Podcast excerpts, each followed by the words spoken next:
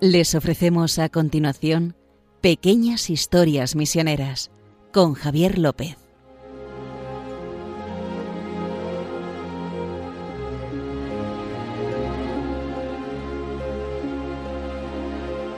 Bueno, estamos una semana más aquí con ustedes en Pequeñas Historias Misioneras en Radio María y como siempre me acompaña mi compañero Justo Amado, director de MEPRES. ¿Qué tal Justo? ¿Cómo estás? Muy bien, como siempre. Ya sabes que reunirnos para hablar de las misiones y de los misioneros nos llena de alegría. La verdad es que somos unos afortunados, ¿eh? Nos pagan por hacer cosas bonitas, ¿eh? Sí. Es increíble, es increíble. es, increíble. Y para contarles a ustedes, pues este tipo de cosas. Y hoy traemos otra entrega de nuestros misioneros perplejos, que ya lo hicimos hace no sé, el mes hace pasado. Dos, hace dos, hace dos. Hace dos, que para nosotros es un mes. y es, les cuento que es eso, vamos a contar eh, anécdotas de varios misioneros que a nuestro compañero justo o a mí nos han dejado de forma perpleja, ¿no?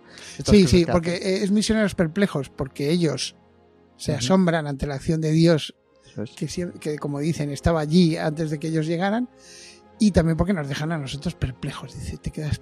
Mm, mira. Es verdad que cuando ellos nos lo cuentan, para ellos es como una cosa muy normal y que no le quieren dar mucho bombo, pero nosotros es que decimos que esto hay que darlo a conocer, porque esto la gente tiene que saber lo que hace y lo que le pasa a los misioneros.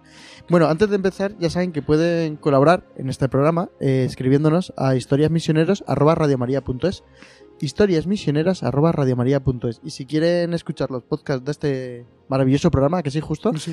espectacular, este programa espectacular. Eh, a, pesar, de los locutores. A pesar de los locutores, es espectacular por, el, por el contenido. No tenemos abuela. Saben que pueden buscarlo en su buscador de internet, en su navegador, poniendo Pequeñas Historias Misioneras Radio María, y ahí le aparecerán el primero, el de Radio María. Una vez dicho esto, vamos a empezar con el primer misionero, que se llamaba Longinos López. Sí, Longinos López. Eh, eh, eh, muchos de estos mensajes son de misioneros que pueden haber fallecido, pueden estar vivos, etcétera. Es lo que hemos ido atesorando a lo largo de, los años de estar aquí. Que has atesorado tú, que es el que más tiempo lleva aquí. Pero bueno, que es patrimonio de, de las obras misiones pontificias y de la misión que, nos han ido llegando estos mensajes. ¿no?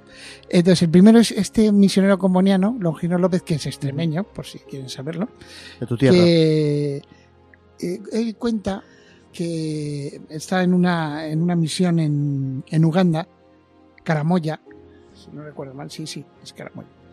Y él, él cuenta que en aquella época, estamos hablando hace unos 10 años, una cosa así, pues la, esta zona de Uganda acaban de pasar de los, habitantes de ser pastores, ¿sabes? A seminómadas que iban moviéndose de un lado para otro mientras había pastos y movían por lo tanto a todas sus familias a establecerse como agricultores. Y claro, lo que significa el cambio de cultura para ellos que es una, una barbaridad. Hombre, nómada sedentario hasta. Me imagino que se quedaría ya en un sitio trabajando el terreno. Pues no, pensemos en nosotros mismos que ahora tuviésemos que hacer lo contrario, que tuviéramos que, desplazarnos con nuestra familia de un lado para otro. Y entonces, claro, el, adaptarse a una rutina, a un día, etcétera, pues aunque la vida sea sencilla, pues les costaba. Y él estaba ahí, pues ayudándoles. Y, y, y después sobre todo tenía en mente pues un hospital, etcétera, para que para atenderlos, ¿no? Ya que están estables, pues mira. Y pero lo que eh, lo que nos contaba era sobre todo la historia de Rafael. Siempre los niños, vamos a los niños en África. Iba a decir algo, pero eh, ya hemos contado muchas historias de niños. pues este niño se llamaba Rafael, eh, que se lo encontró cuando ya era un enfermero. O sea, el, niño. El niño era enfermero. El niño llegó a ser un enfermero cualificado con toda. con todos sus títulos, etcétera, y encima estaba estudiando para médico. Y él, y él recordó cuando, vamos, eh, era un crío que no levantaba ni 40 centímetros, pues se le acercó dice que, llevando unos palillos, o sea, como si hubiese recogido leña para, para, para, ver si ganaba algo de dinero, dice, porque es que quiero ir a la escuela. Imagínate. Habría que imaginarse también un niño con palillos, no son palillos, serían, serían troncos. Tronquitos, pequeñitos. Y además que decía que era uno de los que menos estatura tenía. Y entonces se le acercó y le dijo, mira, que quiero llegar a la escuela. Y, o sea, quiero... Y entonces le dije, vamos, eh, le ayudaron fue a la escuela primaria y después eh, para, eh, pasó a la escuela secundaria y se tuvo que ir hasta otra localidad que creo que se llama Namalu, a 100 kilómetros, ¿verdad? Para estudiar ya, eh, para prepararse para la universidad, instituto, etcétera. Y el tío lo logró, el chico lo logró. Y entonces, y, y él, el misionero este decía, fíjate, con una poquita de ayuda, Todo en una situación, o sea, sus, sus abuelos eran nómadas. No. ¿no? Se establecieron, recibió un poco de ayuda y ya era un enfermero que ayudaba a la comunidad. ¿verdad? Y encima con ideas de hacerse médico, que era su sueño. Pero claro, pues ser médico costaba tanto que dice, vamos a empezar primero por enfermero. No sabemos, la verdad es que no, no tengo comunicación de que Rafael haya llegado a ser médico, pero si lo fuera, gracias a Dios. Y si se quedó como enfermero, también gracias a Dios. ¿verdad? Qué bonito es ver cómo los misioneros, con cosas pequeñas, hacen grandes cosas, seguro, para Sí, ¿te acuerdas que también un misionero, eh, creo que también eran comunianos, que llegó a ser obispo el crío que iba con ah, Sí, es verdad, me acuerdo, es verdad. el crío que iba con ellos llegó a ser obispo en Sudán, es verdad. Pues, pues, esto es lo mismo, ¿no? Eh, eh, que en el fondo es lo que eh, se va buscando, ¿no? Al final los misioneros siembran y siempre recogen frutos, y los frutos son buenos. es, una historia, es, una historia, sencilla y bonita, como todas estas que estamos contando, que nos dejan perplejos, ¿verdad?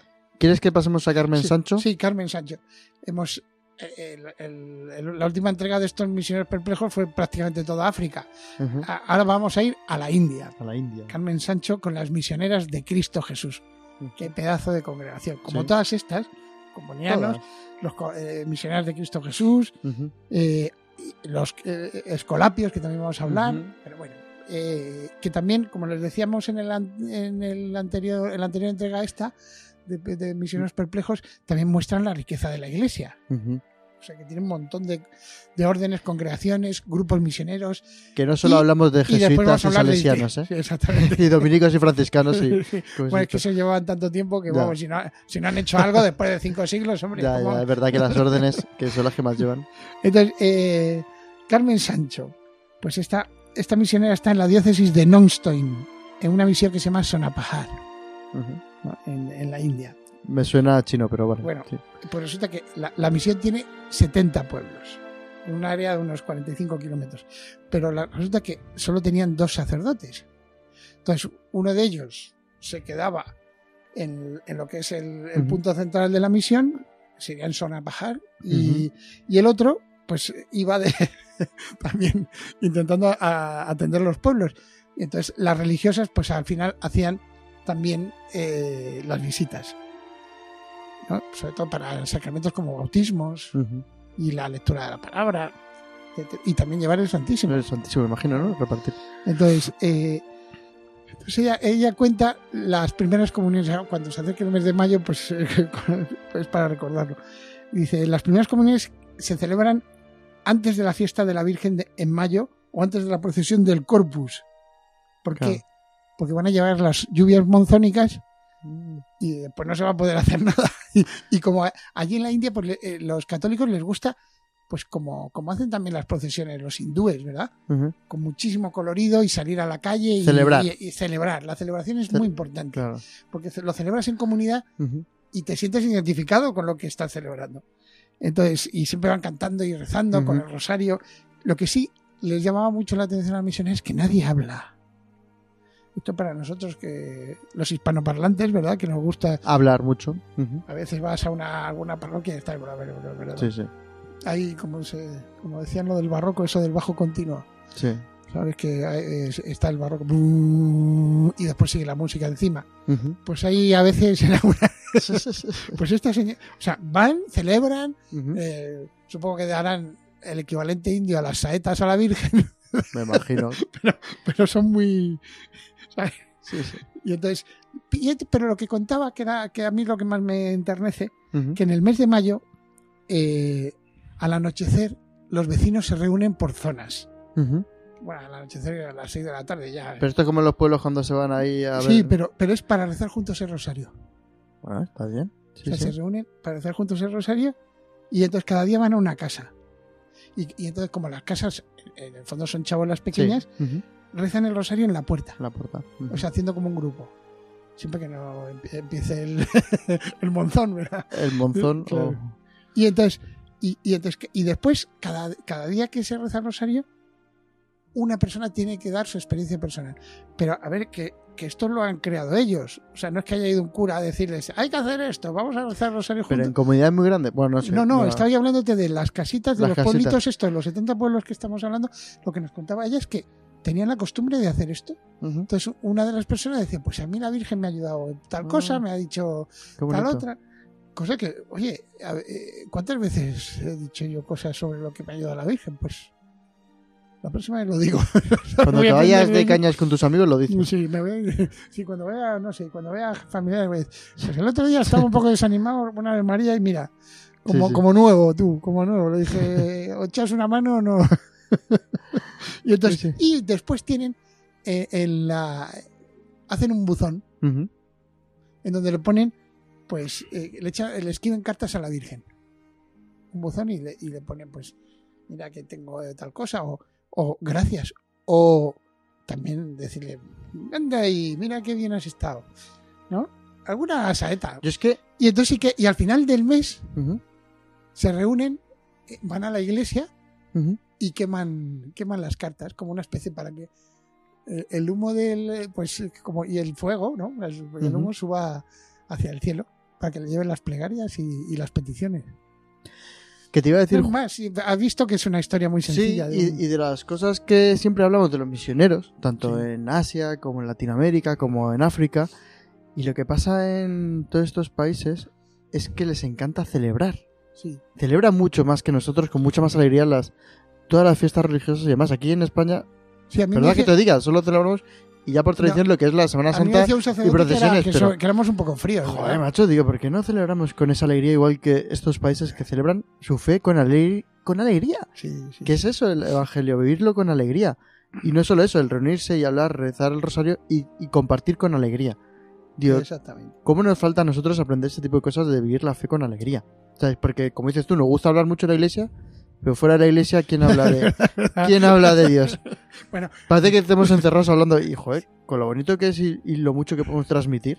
No, siempre que lo que se diga en la iglesia, por lo menos, mira, eh, no creo que esté diciendo, que si estoy hablando con el de no creo que le esté diciendo, alabo a Dios, no lo que estoy diciendo, oye, que no se te olvide Pero cuando salgamos que... Si no, lo notas tú también, eso que nos cuentan, que porque todos los misioneros que nos cuentan cosas, es que las celebraciones que hacen, es que nos dan muy vueltas en todo, macho. de cualquier cosa pequeña no, ¿qué me vas a decir? te, veo muy negativo con. No, no, no, pues, no, Será en tu comunidad parroquial. En mi comunidad parroquial. Bueno, es verdad que hay comunidades parroquiales. Eh, también es pendo de toque, pero es verdad, hombre, para eso hay que moverse también y estar en las mejores. Pero digo que. No, pero hay que. O sea, todos los ejemplos. Se vive de forma diferente la fe. Esto hay que verlo en plan positivo. Todos los ejemplos, vengan de donde vengan. Muchas gracias. Muchas gracias. Bueno, dicho esto, seguimos con. Estas son dos, ¿no? Carmen Navas y Marisol Ben. ¿Cómo es? Bien cinto. Sí, pero, pero fíjate que estas no son religiosas. Estos son de un instituto secular que se llama Proclesia. E, e, esta tiene que ver. ¿Te acuerdas de la misionera comuniana que conocimos hace poco que había venido de Etiopía? De Etiopía. Que, en el encuentro de. de sí, sí, Que ella hablaba de que habían dejado, habían dejado. Las misioneras hicieron allí una escuela de hostelería, empezando desde un prácticamente desde nada y se lo habían entregado a la iglesia local. A mí me impresiona siempre mucho eso de, un paso atrás. O sea, los misioneros que van hacen su labor y, dejan todo, fíjense, con todo y, vuelven. Pues eh, estas dos misioneras de, lo que hablan es precisamente de esto, de, lo que han dejado, se llaman Mari Carmen Navas y Marisol, Mari Carmen y Marisol, pues eh, fíjate que ellas eran, tenían vocaciones distintas. Una era maestra y otra trabajaba en una residencia de ancianos atendiéndolos.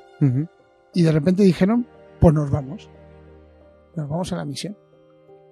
Y entonces hicieron lo que ellas llamaban, vivieron lo que ellos llamaron, ellas llamaron una aventura amorosa.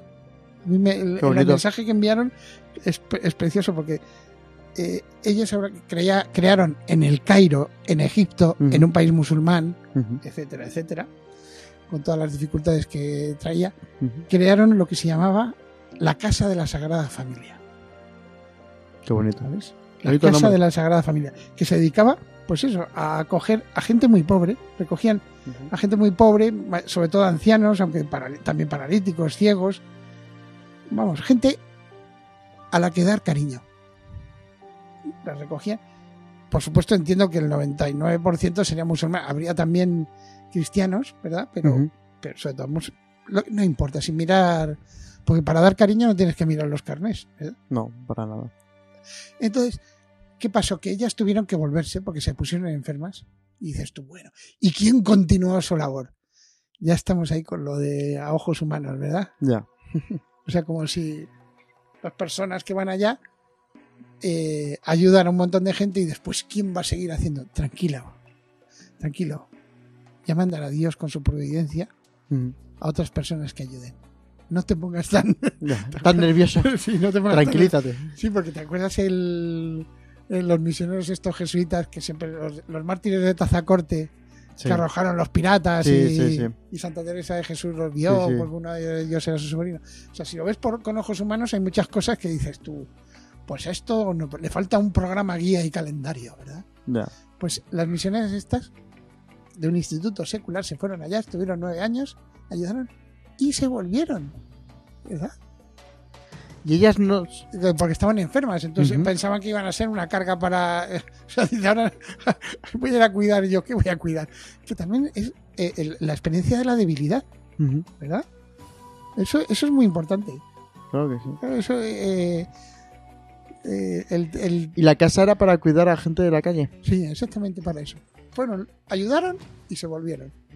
O sea, fueron, un, pues, presencia de Dios allí. Nada más. Es bonito, la verdad es que... Sí, las cosas son... Sí, no se necesitan muchas cosas para, para hacer misión, ¿verdad? No, el otro día en, había... Tenemos aquí en Obras Misiones Pontificias unas tertulias que se llaman... Eh, las tertulias de una plataforma que se llama Supergesto que tenemos y hablamos del voluntariado con las... Vienen influencers, chicas, chicos jóvenes católicos que hablan de su experiencia y el otro día decía una chica, eh, creo que era Carla, que decía que que para ayudar no hace falta irse muy lejos ni a las misiones y demás. Para ir a atender ancianos, para ir a, atender, o lo decía, lo decía Ana, no me acuerdo cuál de las tres chicas. Y es que es verdad. Digo, para ir a ayudar o atender a ancianos a gente de la calle no hace falta irse a las misiones tampoco. Lo puede hacer cualquiera. Pero hay que ponerse a hacerlo. Sí, la decisión hay que hacerlo. Hay que hacerlo. es verdad que también el hecho de partir, ¿sabes? Ya es una actitud. O sea, los misioneros. Ponerse en marcha es. Al salir ya es una actitud, porque dices, salgo y estoy dispuesto a todo, ¿verdad? Sí, es verdad que los misioneros es. Eh, ese, ese sentirse enviados, que es eh, lo que significa misionero, en el fondo es muy, muy importante. En, en, esa tertulia se había la diferencia entre misionero y voluntariado. ¿eh? Para quien quiera saberlo, puede escucharlo porque se quedó claro. No, no es, te das un mes, he sido un mes misionero. No, no, no, no has hecho una experiencia de voluntariado. Pero no eres misionero. Te queda claro. Bueno, que nos desviamos. Vamos con el siguiente. El siguiente se llama Javier Negro. Eso es. Y es un escolapio en Camerún. Fíjate, seguro que alguno de nuestros oyentes ha sido alumno de los escolapios, ¿verdad? Pues sí, porque aquí en España tiene muchos colegios, colegios muy grandes, siempre han sido muy conocidos. Y entonces, eh, él, contaba que decía que es curioso que estaba allí en, en Camerún y que pues a él le había tocado impulsar las jornadas misioneras aquí en, España, cuando llegaba el DOMU, una infancia misionera, pues él en el colegio, venga, vamos a, pensar en las misiones. Además hay cosa que, es muy bonita, porque podía decir, vamos a pensar en las misiones escolapias. Sí, pensaba en el sentido universal, ese, este sentido universal que da el DOMUN y las obras misiones pontificias, de ayudar a todos. Acuérdense con los territorios de misión, llegar a todas las, a todas las diócesis de los territorios de misión, etcétera, etcétera. Y entonces, eh, y entonces ahí en, en, en, eh, Camerún, él, contaba que se acercó a unos chicos de cuarto de primaria a preguntarles, pues, ¿qué querrías? Fíjate que pregunta para unos chicos que viven en un país que no es, no sé cómo decirte, no es Suecia, que tienen de todo. No. Puede ser que no sean tan felices, pero bueno. Les pregunto, ¿qué querrías tener? ¿Qué querríais tener que no tenéis? Eso fue.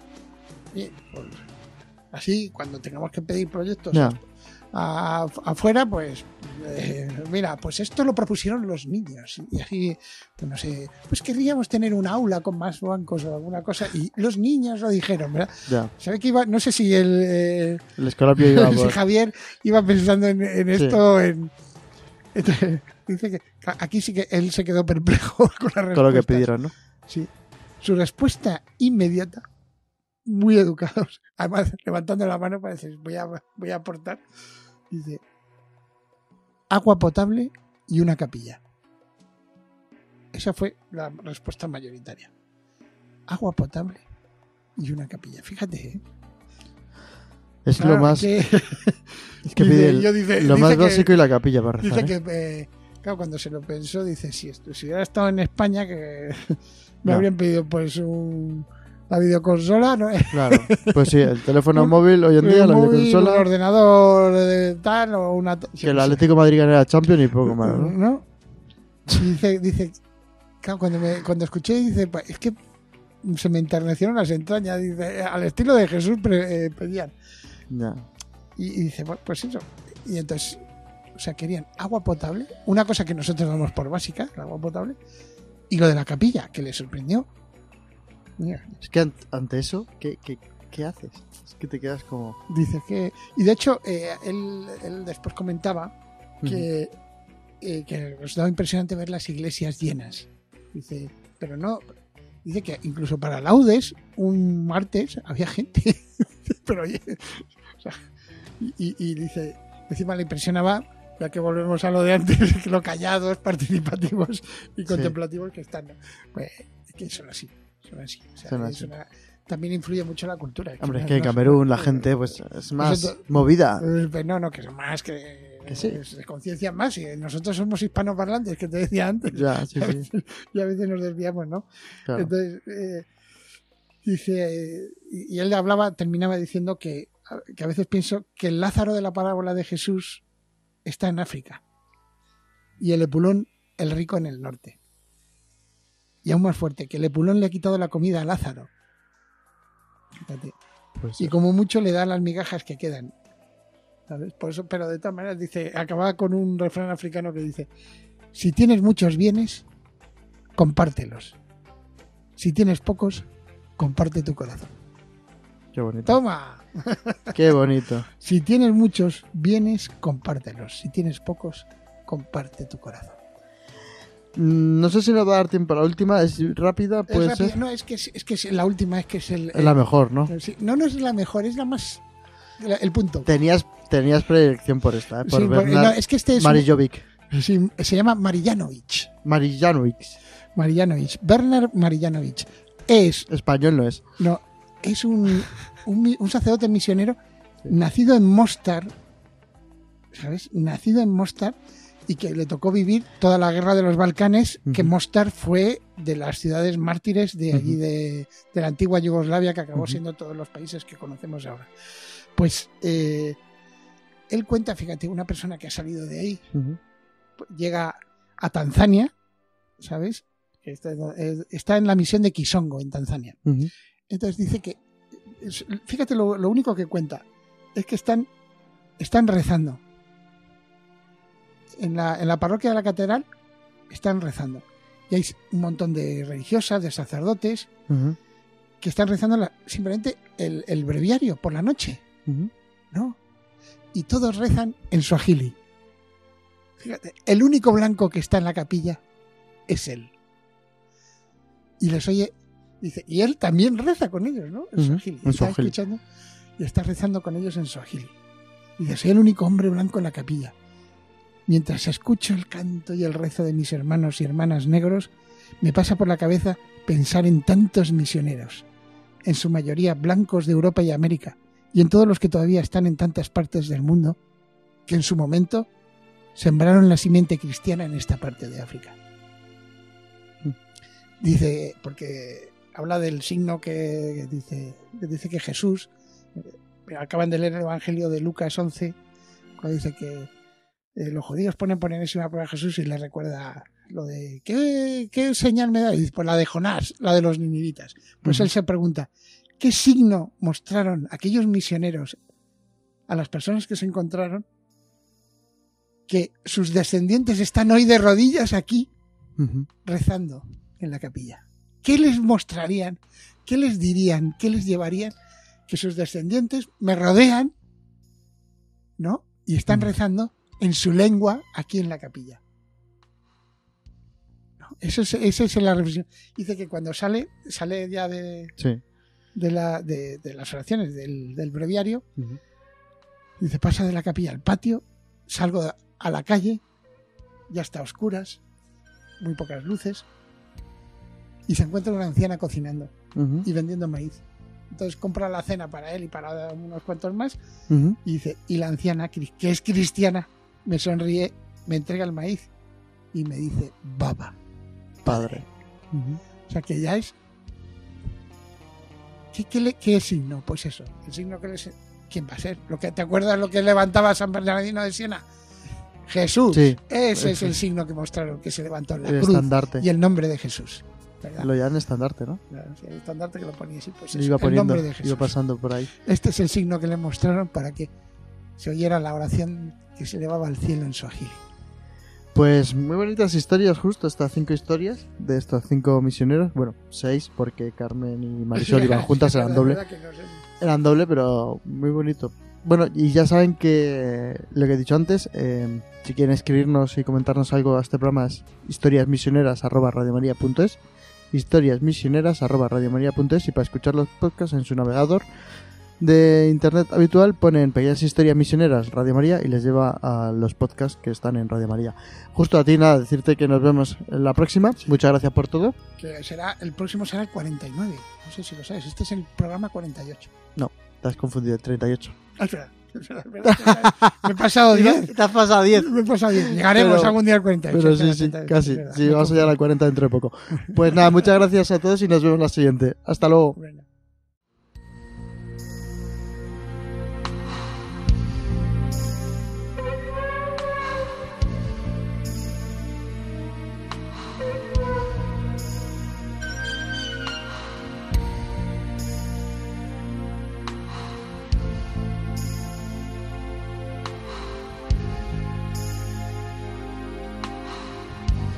Han podido escuchar en Radio María Pequeñas Historias Misioneras, un programa dirigido por Javier López.